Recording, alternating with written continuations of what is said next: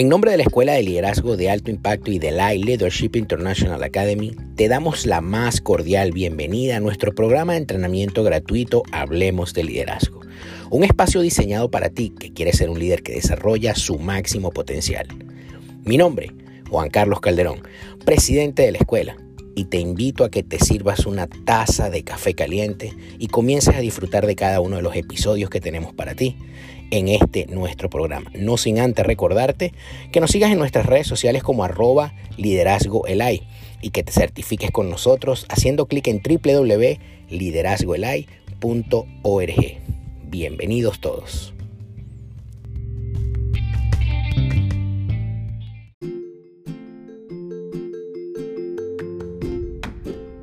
Yo soy Edgar Castilla y me place estar con ustedes reunidos aquí esta tarde en esta noche o en esta mañana, en la hora que tú estás escuchando este podcast y que estás viendo esta, grabación en diferido. Eh, bueno, me presento, yo soy Ger Castilla, nací en Cartagena, Colombia, eh, hace unos 40 años. Básicamente eh, crecí dentro de la iglesia en escena del Señor, tuve la fortuna de, de crecer desde pequeño de la mano de mi abuela que me llevaba a la iglesia y me enseñaba poco a poco los caminos del Señor. Y y de verdad que digo la fortuna porque eh, tuve esa facilidad de tocar el corazón, en mi corazón y el corazón de mi familia desde muy temprana edad, junto con, con todo, con mi madre con mi abuela que, que fueron apoyando este ministerio. Hoy día eh, soy pastor de, de, la iglesia, nací en la iglesia confraternidad cristiana en Cartagena, Colombia, al lado de, la mano del pastor Dagoeto Torres y de toda su familia. Salmista, he tenido la oportunidad del Señor de, enamorarme de, la lírica y de música, de, componer canciones para el Señor. Y hemos grabado ya aproximadamente unas 30 canciones, de las cuales hemos recogido dos álbumes que están en todas las, plataformas digitales como Spotify, Deezer, eh, iTunes, en Amazon en todas estas plataformas digitales puedes disfrutar eh, toda esta música en YouTube, por supuesto, en algunas también. Y, y, estos álbumes también fueron encaminados desde muy joven, de muy temprana edad, que, que pudimos lograr y alcanzar este objetivo también de cantarle al Señor. En, en estas producciones estamos a la posta también de lanzar esta tercera producción que está muy pronto a salir. Estamos haciendo que se llama Grande tu Misericordia. Después de este año estos años que hemos vivido bastante complicados y difíciles con la respuesta al COVID, muchas, muchos familiares que fallecieron, muchas personas que han sido afectadas económicamente, socialmente, personalmente, inclusive espiritualmente, vivimos muchas crisis durante todo este capítulo y que continúa de alguna manera cambiando nuestra realidad y nuestro entorno y que de una forma u otra nos, nos, ha cambiado también la perspectiva y las herramientas que teníamos para gozar en el Señor. Eh, como, como ministro de Dios, como pastor, como salmista, más allá de cualquier rótulo, eh, como doctor de la Academia Internacional de Campellanía, la cual hago parte y, he crecido durante el tiempo que Dios me tuvo aquí en la ciudad de Miami cuando me trasladó de Cartagena, de Colombia, para, para, para los Estados Unidos. Eh, también he sido líder del Ministerio de Hombres con Propósito. Y saludo a todos los que están aquí conectados, Hombres con Propósito, que que de una forma u otra han sido la plataforma también que me ha ayudado a, a y me han mantenido enfocado y también eh, direccionado hacia, hacia descubrir nuestros propios lineamientos de propósito en la vida en Cristo y nuestro propio diseño. Más allá de todas esas cosas de la ingeniería que Dios me ha llevado, de lo, como empresario que Dios me ha llevado todo este tiempo a lo largo de 40 años, que como dice una amiga, parece que tú eras 80, que no es el año, sino el kilometraje o el millaje, como dicen aquí eh, he sido afortunado de Dios de entender su gracia multiforme, de entender sus caminos y su propósito en nuestras vidas y ponernos dispuestos en su mano. Y más allá que todo su rótulo, yo siempre he dicho, simplemente soy un ministro del Señor, solamente quiero ser un hijo.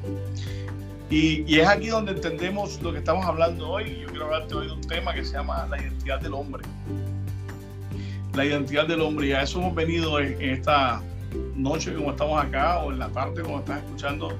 Quizás en, esta, en esto que está ocurriendo hoy día, a lo largo de, del mundo, porque lo que ha pasado es que ha habido un cambio social eh, profundo en las vidas de todos en la tierra. Cuando me refiero a todo es que de alguna forma u otra, todas las culturas, costumbres, religiones, creencias, eh, de una forma social, de una forma espiritual, han sido tocadas, han sido retadas, han sido transformadas.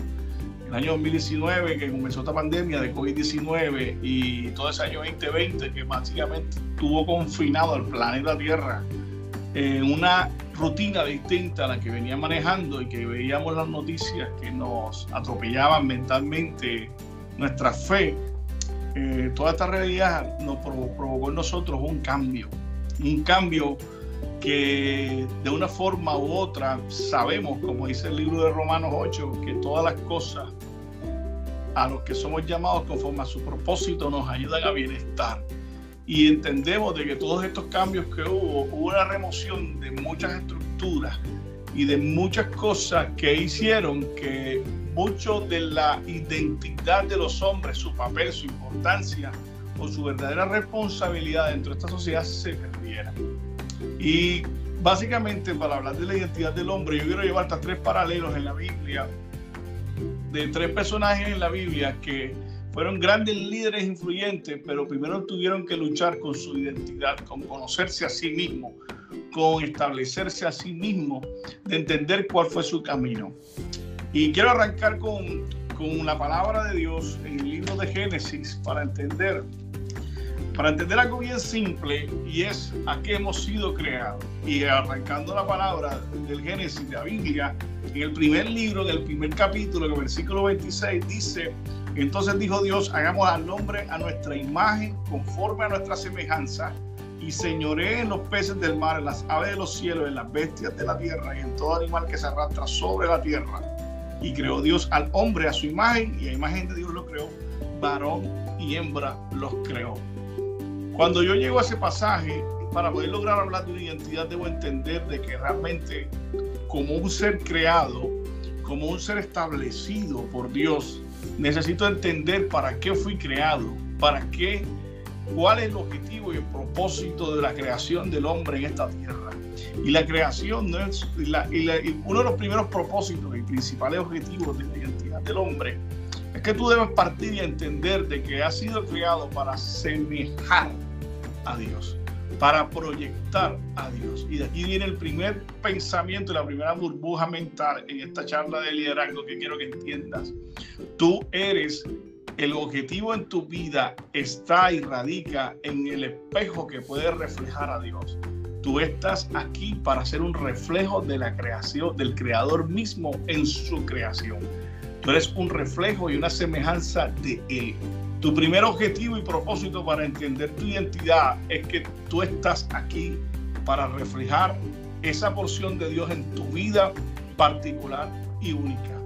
Esa porción única que tienes tú, ese diseño, ese ADN, esa contextura, ese genoma, esa estructura que Dios te dio a través de los años con tus padres, con tus abuelos, con tus bisabuelos, tatarabuelos y con toda la gente que estuvo detrás de ti, tiene un objetivo principal y es de que Dios permitió toda esa línea temporal en tu vida para representar una parte de Él a tu manera, una parte de Él en tu forma, una parte de Él en tu creación, en, tu, en, tu, en su creación a través de, de ti, de pinceladas. Y cuando digo esto y parto de esto es porque muchas veces queremos lograr nuestra propia identidad a partir de pensamientos psicológicos, eh, filosóficos, que lo que hacen es que nos confunden y nos llevan, porque nosotros estamos claros y los que somos creyentes de la palabra entendemos de que somos un ser creado. Somos un ser que, que se estructura y se piensa a partir de la, de la estructura misma del Señor. Y, y, como seres sabemos que no venimos de una condición natural animal, venimos de una condición especial, de un alma, un cuerpo y espíritu. Y esto es bien importante entenderlo porque a partir de ahí entendemos de que nuestro primer objetivo de ser creado es el objetivo de ser un reflejo de la, del creador mismo.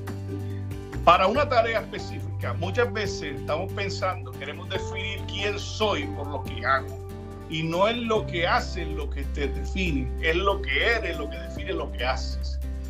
Tú no puedes partir tu identidad por lo que estás haciendo, Tú tienes que partir tu identidad por lo que verdaderamente eres. La descripción del ser, del ser en sí mismo, es difícil, pero se puede entender a partir de los ojos del observador que nos mira. Mira, mírate esto, qué, qué poderoso y qué interesante. Cuando nos vamos a la palabra en Efesios capítulo 1, nos encontramos en el versículo 3 que dice así Pablo, bendito sea el Dios y Padre nuestro Señor Jesucristo, que nos bendigo con toda bendición espiritual en los lugares celestiales en Cristo. Según, según nos escogió en Él antes de la fundación del mundo para que fuéramos santos y sin mancha delante de Él. Cuando yo leo este pasaje, me refleja el Génesis y me lleva de que Dios está llamando, está llevándonos a que seamos un reflejo santo del Creador, que seamos un reflejo vivo del Creador, de que seamos ese ejemplo santo y sin mancha delante de Él, para que fuéramos de esa manera. Cuando llevamos esta parte de lograr identificarnos como hombre, cuando yo te pregunto, ¿quién eres tú? No puedes definirte porque tú no puedes decir yo soy ingeniero, yo soy pastor o yo soy el oficio que haces. No, el oficio que haces es definido a partir de la esencia que tú tienes. Comienza a entender de que el primer propósito para todos los hombres en la tierra no es otro diferente a que ser un reflejo mismo del Creador en esta obra pintoresca que se llama la creación. Por eso dice la palabra, y te predestinó y te escogió antes de la fundación del mundo, antes de que tu existencia en sí mismo diera origen, el Señor te escogió a ti primero. Wow, cuando yo entiendo esto, yo entiendo que soy un reflejo mismo de Dios, que soy, vine a reflejar la creación de Dios en mi vida. Entonces comienzo, comienzo a entender que el manual de vida lo tiene Dios. Muchas veces no sabemos, queremos escuchar la voz de Dios y la voluntad y creemos que nos, si nos abra una palabra eh, y no sabemos que el manual de vida sí mismo está en la palabra de Dios, en su palabra. Cuando tú estás en un ascensor y está, está oscuro, imagínate que estás con 10 personas. Tú sabes con quiénes estás cuando comienzas a escuchar las personas que están hablando. Cuando tú estás a ciegas y escuchas, escuchas algo, puedes entender de que alguien está contigo en ese lugar. Si no escuchas nada, no sabes. Aunque no lo veas, si no puedes ver y no escuchas, no lo sabes. Por eso dice la palabra que para poder ver hay que escuchar. Por eso es que primero la fe, el oír, para poder ver que es la fe la que produce la certeza. Pero más que todo, quiero llevarte a esto, a, este, a este libro de Éxodo. Mírate esto. Mira, vamos a estudiar un primer hombre. Moisés. Éxodo capítulo 3, versículo 11 dice, entonces Moisés respondió a Dios, ¿quién soy yo para que vaya Faraón y saque de Egipto a los hijos de Israel? Hoy Dios te está preguntando quién eres tú.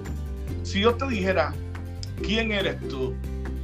Para hacer una tarea que Él mismo quiere reflejar en ti, ¿tú qué le dirías? ¿Tú qué le responderías? Yo te quiero hablar un poquito de Moisés en ese sentido. Moisés era un egipcio que no era nacido egipcio. Moisés era un egipcio que tenía sangre hebrea en sus venas, pero fue criado como, como sobrino de Faraón, fue, como nieto de Faraón, fue criado como primo de Ramsés. Fue criado en las mejores escuelas de Egipto, fue criado como egipcio, alimentado por una nana que era su madre, que era hebrea, pero no aprendió el, judaísmo, no aprendió las la enseñanzas bíblicas, no aprendió de su pueblo, él fue egipcio. Él era príncipe de Egipto. Ahora, podemos decir que Moisés era, era hebreo en sí mismo. Tampoco podemos decirlo porque a pesar de que tuvo la sangre hebrea en su pena, aunque tuvo todo en su pena, no representaba al pueblo porque no fue criado en, en las costumbres del pueblo de Israel. No fue criado como israelita, no fue criado dentro de la doctrina bíblica, no fue criado. Entonces era un hombre que era egipcio, pero no era recibido porque era hebreo, y era un hebreo que no fue recibido porque fue criado en Egipto. ¿Quién era Moisés? Tú sabes el, drama que tenía Moisés en su vida de no entender su verdadera identidad, de no saber si era egipcio, si era hebreo, para qué nació, para qué no nació. Moisés vivía una vida conforme las circunstancias le rodeaban. Y cuando estas circunstancias lo ahorcaron y lo llevaron a cometer errores como matar al egipcio, Dios permitió que esas circunstancias fueran pasando en su vida para definir. Y cuando fue exiliado de Egipto, pasó en un desierto, en una tierra donde no tenía identidad, donde no sabía qué era. Hasta cuando Dios lo llama en la zarza y le dice, ¿quién soy yo? Le dice Dios, le dice Moisés a Dios, yo, ¿quién soy yo para hablarle a Faraón? Pues hace un momento eras tú el príncipe de Egipto y jugabas con Faraón a canica cuando eras niño. Tú eres la persona más indicada para hablarle al pueblo. él podría decirlo de esa manera, pero él no lo sabía porque no tenía identidad clara. No, tiene una identidad concisa. Le dice en verso, dice Dios, y respondió, ve porque yo estaré contigo y esto te será por señal de que yo te he enviado. Cuando hayas sacado a Egipto al pueblo, serviré a Dios sobre el monte. Dijo Moisés a Dios, he aquí que llego yo a los hijos de Israel, les digo, el Dios de vuestros padres me ha enviado a vosotros. Si yo me preguntaren cuál es su nombre, ¿qué les voy a responder? Si, si yo no sé cómo, cómo, es su cultura, yo no sé quién eres tú para ellos. ¿Cuál es su nombre? ¿Qué le responderé? Y respondió Dios a Moisés, yo soy el que soy. Muchas veces, y quiero llevar estos tres paralelos porque son tres historias diferentes. Quizás en tu vida te pasa de que has tratado de ser definido por la crianza que has tenido, has tratado de ser definido por lo que tú has nacido, has tratado de ser definido por el núcleo familiar en el que has crecido. Déjame decirte algo, nosotros podemos escoger de todo menos la familia, nosotros nacemos en una familia que Dios permitió para una genética particular. Pero cuando yo estoy en Cristo Jesús, recuerdo un versículo que dice que de modo que si alguno está en Cristo, nueva criatura es.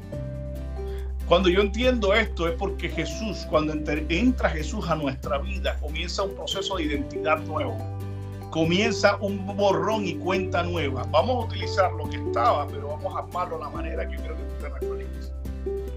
Y queremos cargar maletas viejas de que yo aprendí esto por aquí, yo hice esto por acá, y todas esas cosas Dios las va a utilizar, pero, pero cuando entiendas de que tú eres un nuevo ser, una nueva criatura en Cristo Jesús y esto es bastante importante, que entiendas que para poder lograr tu identidad como hombre, como persona en esta tierra, debes entender de que el primer objetivo es que tú naciste para ser reflejo de Dios. Segundo, que te escogieron para que lo pudieras representar. Por eso que dice Efesios, te escogí desde antes de la fundación del mundo. No eres, no es lo que haces lo que te define, es lo que eres lo que define lo que haces. La forma como la haces. El carácter del Señor de tu identidad, tu verdadera identidad, la tiene quien te creó. Como ser creado que eres, insisto en esto, como ser creado que eres, hay un creador que sabe que ha puesto en ti, que depositó en ti. Por eso cuando Él arranca a establecer y a decir, cuando Cristo arranca a decir, yo quiero, una, yo quiero que camines conmigo, lo primero que te dice, tienes que nacer de nuevo, Nicodemo. Tienes que nacer de nuevo para que puedas entender esto que viene tienes que borrarte todo lo que has aprendido, tienes que borrarte que no eres de Egipto, que no eres de Israel, que no eres de aquí, que no eres de allá. Eres una nueva criatura en mí que me va a representar como yo lo necesito. Dios no utilizó a Moisés egipcio, Dios no utilizó a Moisés hebreo, Dios utilizó al que era. Por eso le dijo, ¿quién eres tú? Yo soy el que soy. Tú eres quien eres en Cristo Jesús. Esa, ese es el primer parágrafo y si nos quedamos con toda esta charla y entiendes de que tu identidad está en Cristo como para reflejar a Dios en esta tierra, en un diseño particular y único que no tiene por qué parecerte a ningún otro, entonces entenderás y lograrás un éxito bien interesante.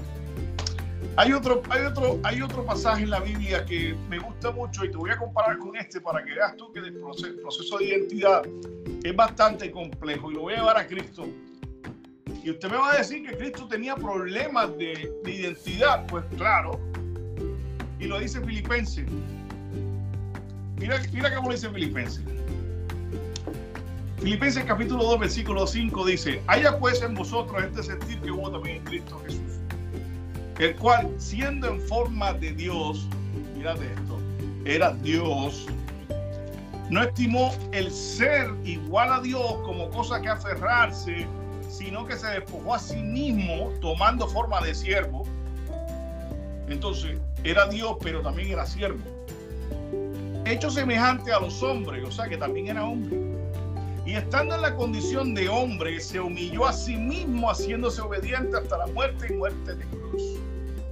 Cuando yo veo esto y veo a Jesús orando en Hexemaní, diciéndole al Padre, Señor, pasa de mí esta copa, si es tu voluntad, lo que estoy viendo es, una, es un problema dentro del compendio de lo que, de lo que estaba pasando en la, su naturaleza divina y celestial, como Dios nos creó a nosotros también, dentro de este cuerpo imperfecto.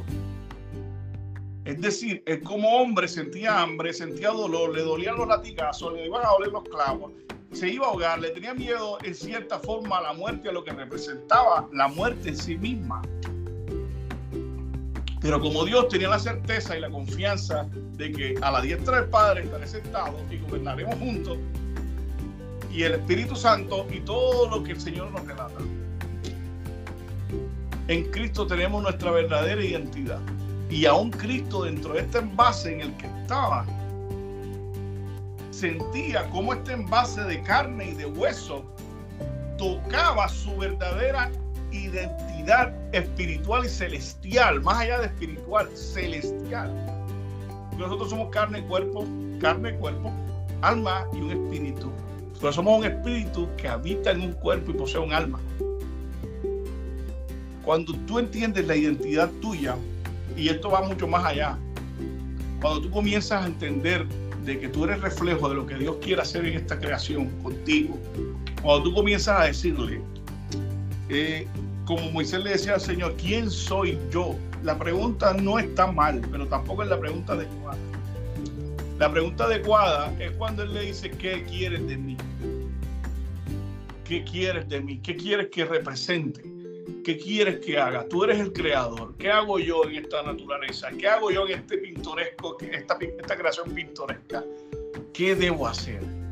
¿Qué debo hacer? ¿Qué es lo que yo debo hacer que nadie más hará como yo? ¿Cuál es el diseño que tú has planteado, has establecido para estar conmigo? ¿Cuál? Mira, en estos días hay una carga social, psicológica muy fuerte en, lo que representa la humanidad y sobre todo a los masculinos, a los hombres. Hemos definido al hombre por el género y no por la razón de ser que Dios nos ha establecido.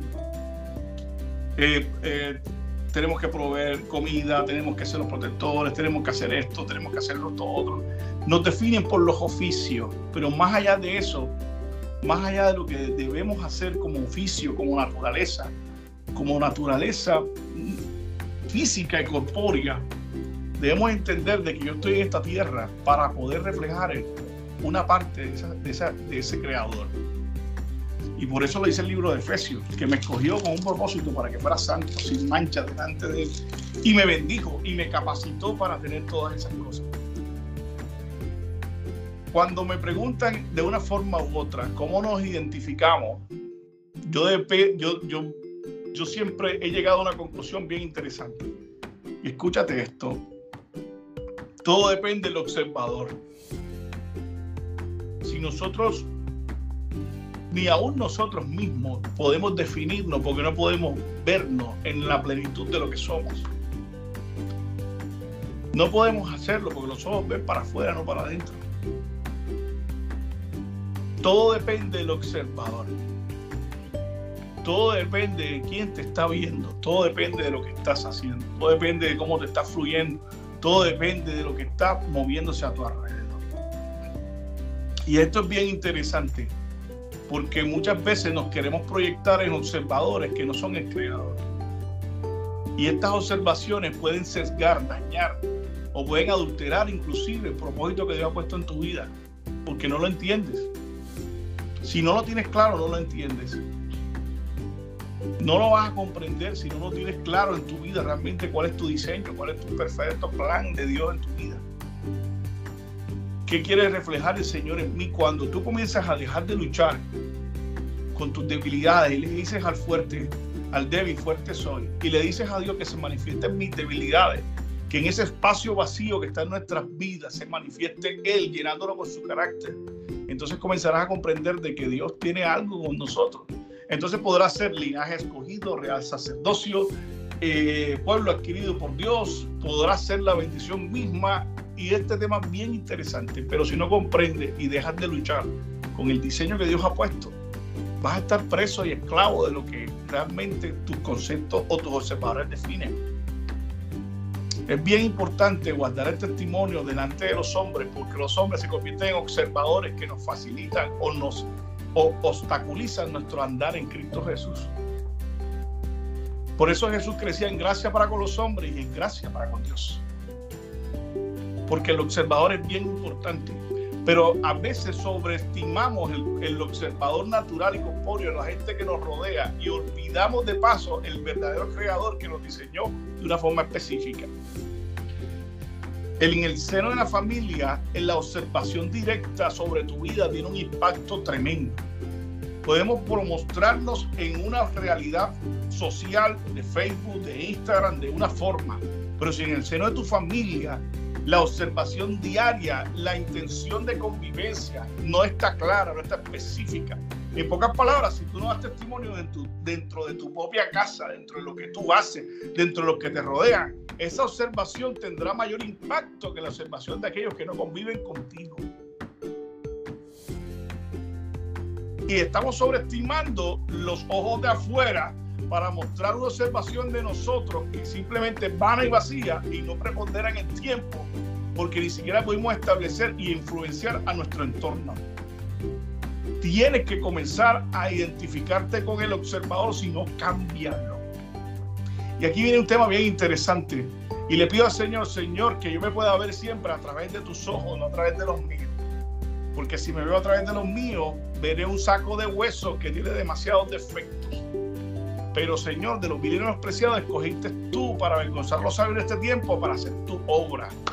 Y cuando veo los valientes de David, que eran unos miserables unos capítulos atrás, puedo entender de que tú puedes hacer de lo humano algo bendito.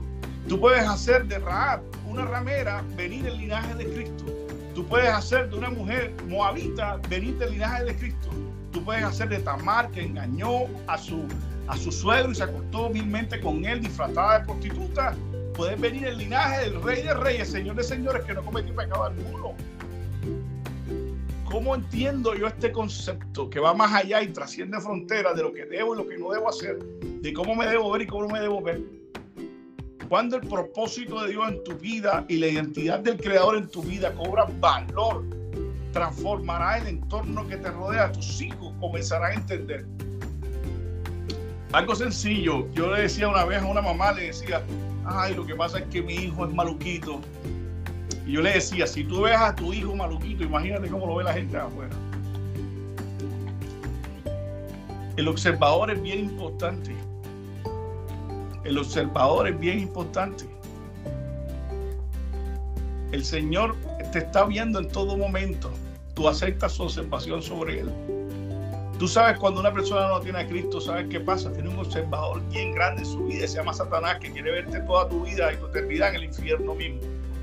Y hará todo lo posible para que esa vida se vaya al infierno solamente con verlo, proyectarlo y decirle, profetizarle, te quiero ver en el infierno, te quiero ver en el infierno. Y esto no es positivismo, esto es una realidad que se construye con la fe. La fe en sí misma es una sustancia que no es más y menos, no es un positivo y un negativo, es una sustancia que crea y transforma. Crea y transforma cuando tú tienes fe, llamamos fe de una manera positiva, cuando obran la fe en la manera del Señor. Pero la incertidumbre no es nada otra cosa que la falta de fe. La preocupación es una fe contraria, una fe negativa, por ejemplo. Y muchos viven preocupados por algo que ni siquiera ha pasado en su vida, es decir, en la observación de lo que tienen de su mente. Está errónea, está equivocada. Para lograr una verdadera identidad tienes que cambiar el observador de cómo te estás viendo a ti mismo. ¿Qué estás viendo de ti? Pues déjame decirte algo. El único termómetro e indicador que tenemos nosotros de que estamos haciendo las cosas bien son los frutos que damos. Porque es imposible que la mata de ají para tomates y que el mango de tamarindo. Tu naturaleza es definida por el fruto que tú das. Porque más allá de lo que decimos, es lo que hacemos lo que cobra un impacto significativo. Este mundo no puede estar constituido de intenciones, este mundo está constituido de acciones. Y las acciones comienzan a entenderse a partir de lo que yo veo y de lo que yo creo. Cuando tú entiendes el poder del observador, podrás entender de que tú puedes ver a una persona enferma, o la puedes ver débil, o la puedes ver muerta, Pero así también tienes la opción de mirar a esa persona que aunque esté enferma en la naturaleza física del médico que la está viendo con el diagnóstico, la puedes ver sana. Y esto es bien interesante que aunque no está en este tema, te quiero dejar esta bombilla aquí encendida. Te voy a decir, el poder del observador, el poder del observador va, va más allá de construir milagros desde ese mundo y ese universo de realidades. ¿Qué estás construyendo en el Señor? ¿Qué estás haciendo en el Señor? Una de las cosas que hay que definir para poder lograr una identidad clara es que debemos dejar la dualidad de caminar en dos aguas. Y la única forma de, caminar en dos aguas es que tenemos que tomar una decisión firme y sólida. Por eso yo hoy a todos los que están escuchando esto, yo te voy a decir una cosa. ¿Quién eres tú? Es la primera pregunta que te voy a hacer. ¿Quién eres tú? Tú te podrás definir sin que me puedas decir un oficio, una profesión o algo que aprendiste. ¿Quién eres tú? Podrás decir yo soy el ingeniero, yo soy el médico, o yo soy el abogado, o quién eres. Pues esa, respuesta está hace rato en la Biblia. Más allá de las tareas que Dios nos dio, tú eres el hombre, tú eres la imagen de Dios misma, no es otra cosa. Ah, pero en la realidad que yo estoy viviendo, lastimosamente, no estoy siendo la imagen de Dios, claro, porque hay un proceso para vivirla y el proceso ya lo vivió Cristo por ti. Entonces, para que tú seas la imagen de Dios misma, que para eso te creó el Creador, para la redundancia, tienes que aceptar a aquel que vivió el proceso perfectamente, que se llama Jesús. Para que puedas nacer de nuevo, para que haya un borrón y cuenta nueva, para que seas una nueva criatura y entonces comiences a reflejar, comiences a reflejar al Creador a través de Cristo, que es perfecto. Y entonces, entonces, y solo así, en ese plan, en esa identidad, comienzas a tener tu propia identidad, porque eres una versión de Cristo dentro de ti, en los genes que Dios te dio para ti. Es bien interesante porque hoy día lo que estamos viendo es fruto de que faltan hombres con identidad. Que nos estamos, estamos esperando que nos definan, inclusive, inclusive hemos llegado hasta el cinismo tal de que filosofías de género definen la humanidad. Filosofías de género definen la humanidad. Hoy día hay tan tanta falta de identidad o tanta dualidad en la vida de los hombres que no encontramos definición sensata. No hay ejemplo. En pocas palabras, el observador de afuera está más grande ahora mismo en la vida de todo lo que rodea a la gente que lo que estamos transmitiendo nosotros como imagen de Dios. La pregunta que yo te haría, ¿en quién eres? Yo te diría a ti mismo y te retaría, ¿qué imagen de Dios tú eres? ¿Qué parte de Dios puedo ver en ti? que no puedo ver en otra persona? ¿Cuál es la parte de Dios que solo tienes tú? ¿Cuál es la parte de Dios que tengo que ver en ti? ¿Cuál es la imagen que Dios creó de Él mismo en tu vida? ¿Cuál? Eso lo estás haciendo, eso lo estás logrando. ¿Cómo lo quieres hacer? ¿Cómo lo quieres lograr? Fuera de Cristo es imposible. ¿Por qué? Porque Cristo fue el único que destruyó al observador externo. Porque Dios mismo, el observador en sí mismo, bajó a esta tierra como hombre a destruir al observador carnal y natural que es el mundo para lograr hoy en el nombre poderoso de Jesús un cambio generacional. No eres menos de lo que Dios cree de ti. harás lo que Dios dice que vas a hacer. Si tú lo crees. el único impedimento y el único enemigo que tienes realmente es tu propia incredulidad. Es tu propia incertidumbre. Es tu propia preocupación. Es tu propia observación. Cuando tú entiendes esto, entenderás que esto es poderoso y que cambia tu mente y cambia tu vida. Quizás has sido bombardeado de niño con malas frases, Quizás te veía tu padre y te decía, tú eres un idiota, un imbécil, tú no sirves para nada. Eso es un observador. O decían a la mujer, tú eres una bandida, tú vas a ser igual que tu madre, tú vas a hacer tal cosa, tú eres un marihuanero, tú vas a ser un, un cocalero, tú lo que vas a ser un bandido. Ese es el observador. Pero Cristo está viendo en ti en, Raab la ramera vio un, un gen para el cuerpo de Cristo.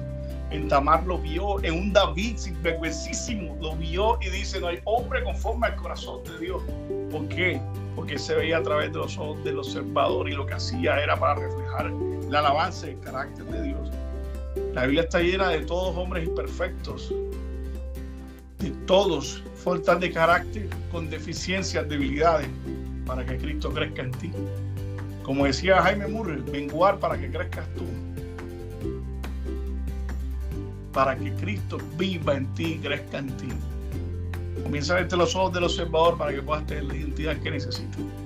Quizás tú esperabas que yo te dijera, el hombre es un sacerdote, es el sacerdote de la casa, es la bendición. No, y, es, y eso, eso se da para un tema grande.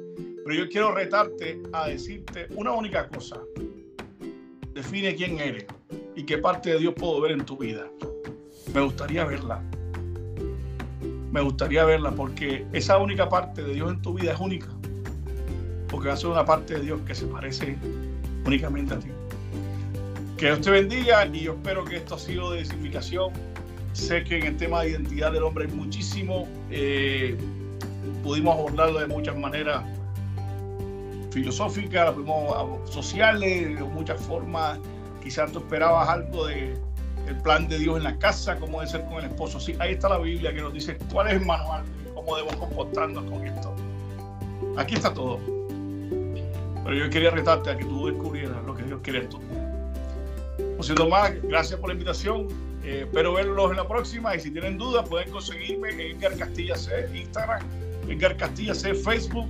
Eh, tenemos un grupo que se llama Redil, que hay más de 2.100 personas congregadas ahí, eh, que están leyendo mensajes. Hay más de 10 años de mensajes escritos, otros en video, otros en audio.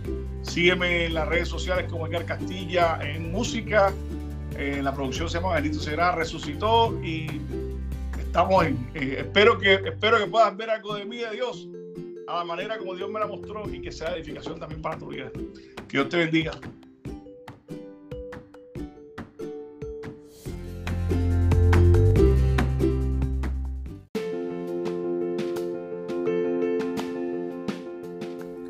Y si llegaste hasta aquí, solamente me resta darte las gracias en nombre de la Escuela de Liderazgo de Alto Impacto y de la Leadership International Academy.